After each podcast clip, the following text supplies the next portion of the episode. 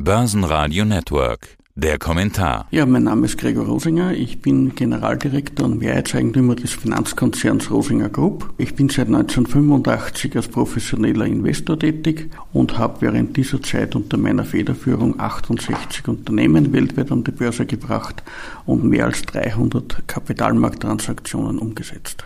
Ja, und wir treffen uns diesmal persönlich. Meine Stimme ist vom Börsenradio, Peter Heinrich. Ich grüße Sie. Und danke, dass ich Sie besuchen durfte.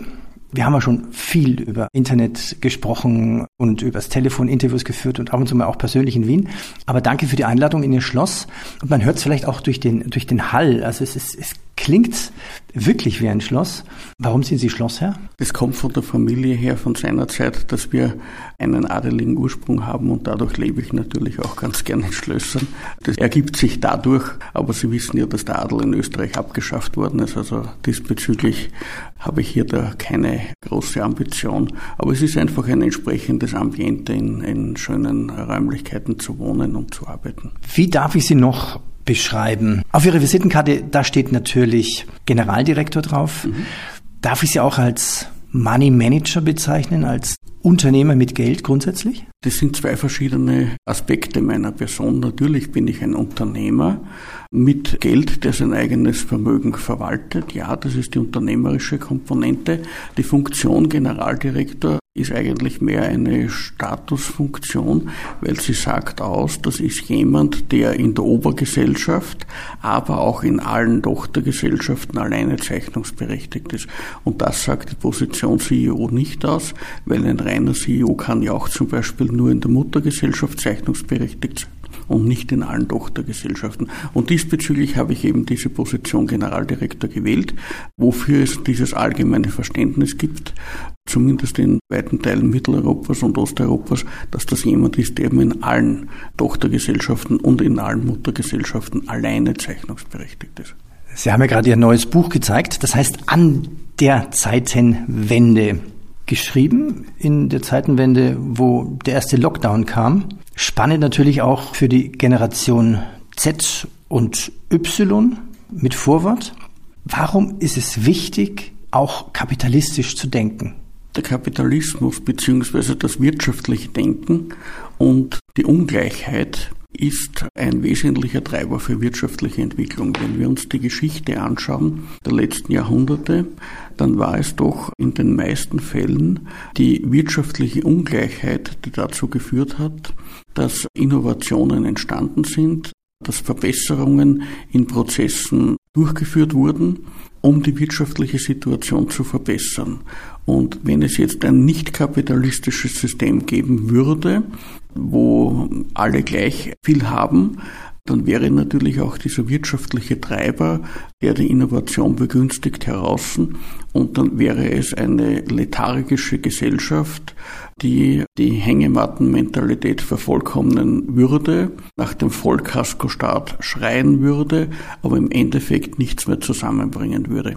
Nachdem nicht die ganze Welt gleichzeitig in diese Lethargie verfallen würde, würde in so einem Szenario natürlich Europa dann unter die Räder kommen, massiv unter die Räder kommen, weil es mit aufstrebenden Regionen, die innovativ sind, wie Asien zum Beispiel, aber auch den USA und Lateinamerika nicht mithalten könnte.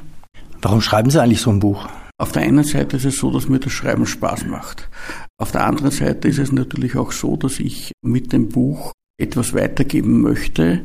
Sie haben schon gesagt, Generation Z, Generation Y, auch Leute meiner Generation oder auch ältere.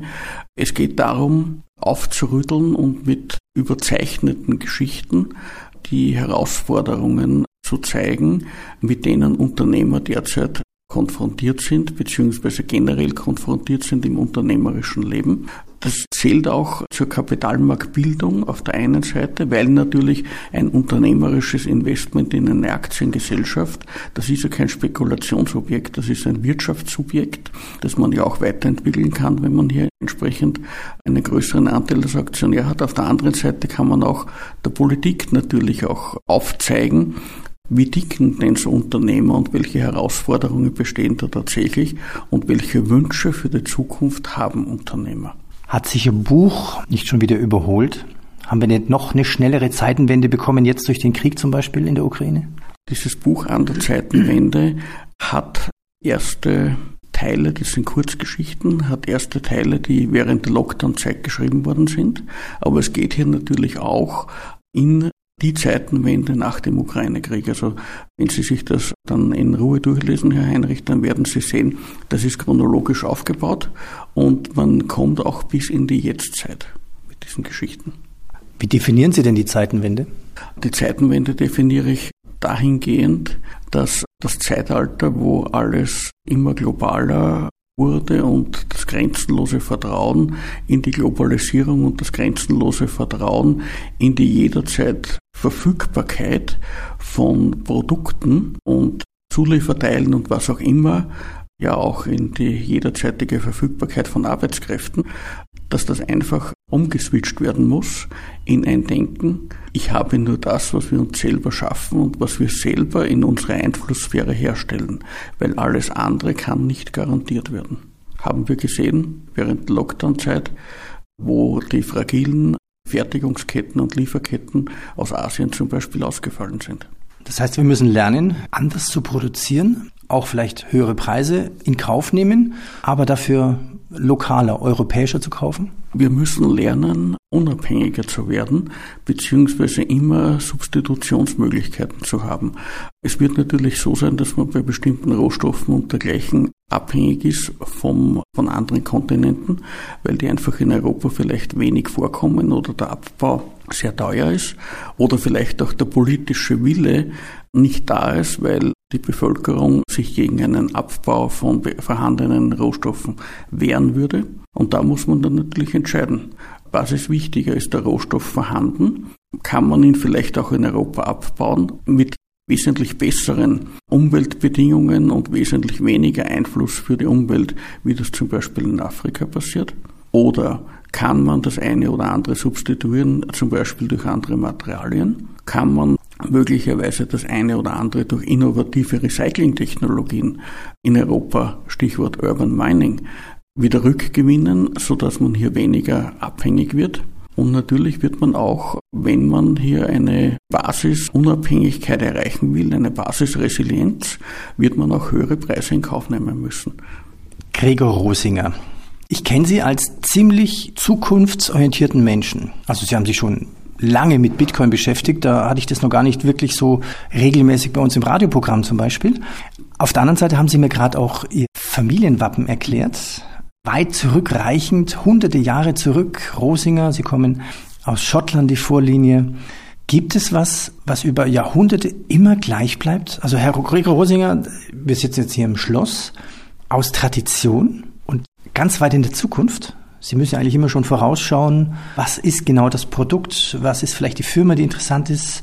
Aber gibt es was, was über Jahrhunderte gleich bleibt in Verwalten von Vermögen? Ja, das gibt es. Und zwar, das ist ein Grundsatz, der sagt, never love your products. Der Grund, warum wir seit vielen Jahrhunderten und wir sind eine uralte Familie, die eine fast tausendjährige Geschichte zurückblicken kann und seit 1530 im Finanzgeschäft tätig ist.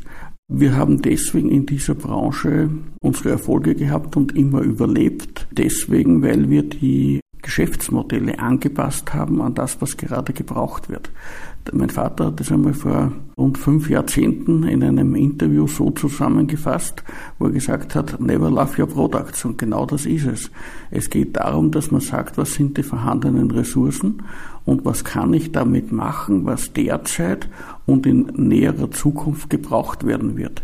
Es geht nicht darum, dass man sagt, man hat ein bestimmtes Produkt und das bietet man immer an oder stellt es immer her, egal ob der Markt es braucht. Nein, es geht darum, dass man einfach dem Markt etwas voraus ist und nicht dem Markt folgt, weil der Second Mover hat immer den Nachteil, dass er natürlich wesentlich mehr Anstrengung machen muss, um eine entsprechende Position zu bekommen. Und hier muss man das entsprechend anpassen und das ist das, was wir auch entsprechend weitergeben. Ich habe das so weitergegeben bekommen von meinen Eltern, von meinen Großeltern und ich habe das natürlich auch an meine Tochter entsprechend weitergegeben, dieses Never Love Your Products, passe dich entsprechend an mit den Geschäftsmodellen, mit den Beteiligungen, mit den Unternehmen an das, was in der näheren Zukunft benötigt wird. Was ist für Sie der Unterschied zwischen Investition und Spekulation? Investition ist der Einsatz von Kapital in Kombination mit einer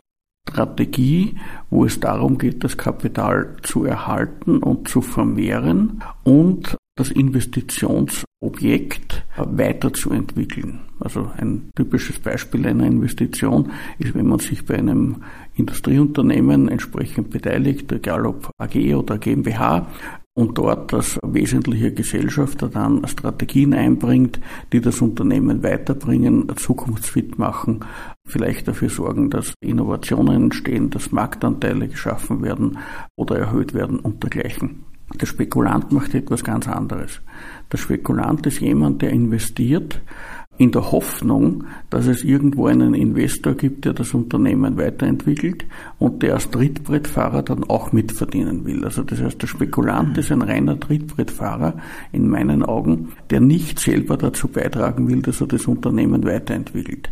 Und das ist der Unterschied zwischen Investor und Spekulant.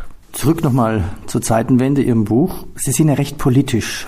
Was sind denn momentan Ihre politischen Forderungen, wo Sie sehen, da geht's falsch lang, die andere Richtung wäre bessere? Naja, politische Forderungen im Sinne des Mittelstandes sind natürlich alle, die dahin gehen, dass der Mittelstand die Nachfolgen, die jetzt anstehen, speziell in Österreich und in Deutschland gibt es ja viele Unternehmensnachfolgen, die in den nächsten Jahren und Jahrzehnten anstehen, auch in Norditalien ist die Altersstruktur sehr ähnlich und diese Unternehmensnachfolgen sind essentiell dafür, dass die Wirtschaft und die Infrastruktur weiter bestehen bleibt. Und das wird nur dann funktionieren, wenn es keinerlei Erbschaftssteuer gibt oder Erbschaftssteuer mit sehr hohen Freibeträgen. Ich sage jetzt, wenn ein, ein Freibetrag mit 100 Millionen Euro oder einer Milliarde Euro ist, dann ist das etwas, was der Mittelstand natürlich akzeptieren kann. Aber es geht ja darum, dass das Vermögen gerade bei den mittelständischen Unternehmen geparkt ist nämlich nicht liquides, sondern in Form von Betriebsimmobilien, Fabrikhallen, von Maschinen und dergleichen gebunden ist, auch in Form von Forderungen, von Vorräten, Warenlager, Rohstofflager und dergleichen. Und wenn man all das besteuern würde mit einer Erbschaftssteuer oder mit einer Vermögensteuer, das ist die Variante, wo der Prozentsatz wahrscheinlich ein niedriger wäre, aber trotzdem, dann würde das eine Substanzbesteuerung sein und würde jede Menge Arbeitsplätze kosten. Betriebe müssten schließen, Betriebe würden aufgespalten werden und die Teile hätten dann nicht mehr die Wertschöpfungskette und müssten schließen. Und im Endeffekt würde das für die Staaten natürlich ein Riesenproblem darstellen. Und so gesehen, also die Forderungen, wenn man sie zusammenfasst, keine Erbschaftssteuer, keine Vermögensteuer, jegliches Verbot der Kapitalbesteuerung. Auf der anderen Seite könnte ich mir gut vorstellen,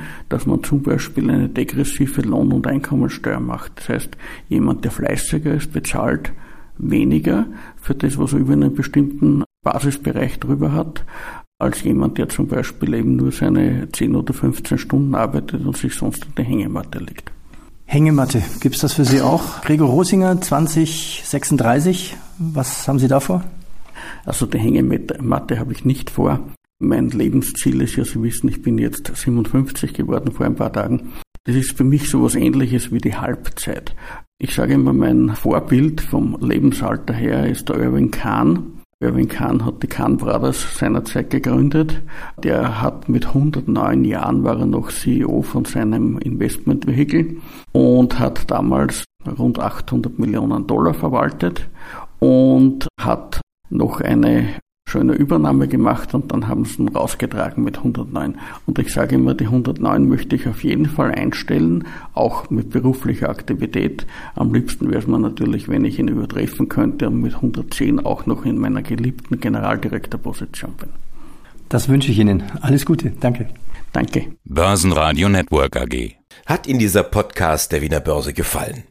Dann lassen Sie es uns doch wissen und bewerten Sie unseren Podcast mit vollen fünf Sternen. Vielen Dank und bis zum nächsten Podcast. Alles rund um Börse.